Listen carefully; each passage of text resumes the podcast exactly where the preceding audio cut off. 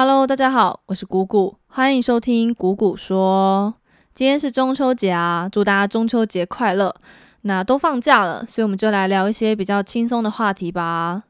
呃，是说说到中秋节哦，不知道大家的公司有没有发一些月饼还是柚子什么的？那我们公司呢是有发每人三颗柚子和中秋礼金，但是我觉得就蛮一般的。收到的时候，其实你没有特别惊喜的感觉。那像是我之前在北京的公司的话，他们发的中秋礼品就会比较有趣。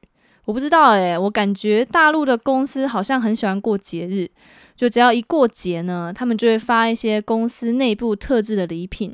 这个我觉得蛮有趣的。像是之前的端午节啊，我前公司他们就会发粽子礼盒，然后里面就有甜粽啊，那还有一个我们公司划龙舟的吉祥物小吊饰。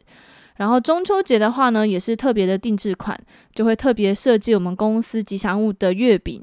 那只要收到这种有特制过的礼品啊，我心情就会变超好的。呃，虽然这个的 CP 值可能跟礼金没有得比啦，但是我会觉得这个是比较有过节的气氛。而且在大陆啊，每逢这种端午节啊、中秋节啊什么的，各家公司一定都会特制自己公司内部的礼品，而且甚至还会有人每年都去做评比，就会去把每家公司的礼品都拿出来比较，这样，所以感觉期待每年的礼品已经变成了一种每年必做的小确幸。而且我还有发现一件事情，就是大陆的软体公司很喜欢设计吉祥物，我不知道为什么诶，就每间公司都会有自己的 logo 吉祥物。比如说我之前的公司是去哪儿旅行，对这个名字有点难发音，去哪儿旅行，去哪儿旅行。然后呢，我们前公司的吉祥物是一只骆驼，然后他们在设计礼品的时候啊，就会带入公司的这个骆驼 logo。然后他们除了带入骆驼的 logo 之外啊，他们还会为骆驼设计骆驼的好朋友们，就跟现在的 Life Friends 有点像。就除了主要的那几个角色熊大啊、兔兔啊之外，然后他们也会设计额外的角色，这样。而且不只是我们前公司有设计 logo，是几乎大陆所有的软体公司都会设计自己的一套吉祥物。那有时候他们在举办内部活动的时候，就会发一些 Q 版造型的用品，比如说马克杯啊、娃娃之类的。就我感觉他们在经营吉祥物品牌这一方面意外的很认真。那像我现在在 Garmin 嘛，我们公司就比较偏运动风格，所以我们就没有吉祥物。那公司的衣服上啊什么的，也都是印上我们公司的 logo。那我看台湾的软体公司好像也没有特别多家有设计吉祥物，除了 Line 有 Line Friends 之外，你看联发科啊、台积电啊什么的，好像也都没有看到类似的设计。那我可以把我之前收到的礼品照片贴在 Facebook 上，你们可以看一下，是真的还蛮精致的。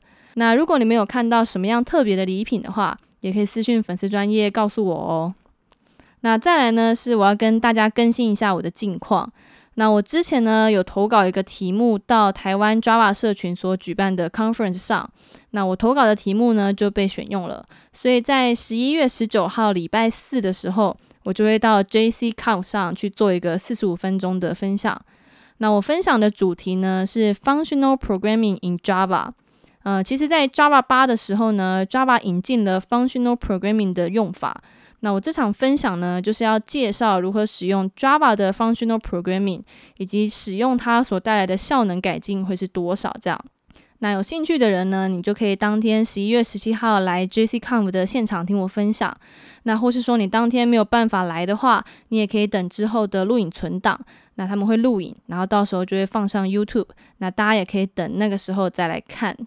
那我还有另外一场演讲呢，虽然现在还没有公布时程，不过呢是会办在十月十七号礼拜六。那形式的方式会是以直播的方式进行。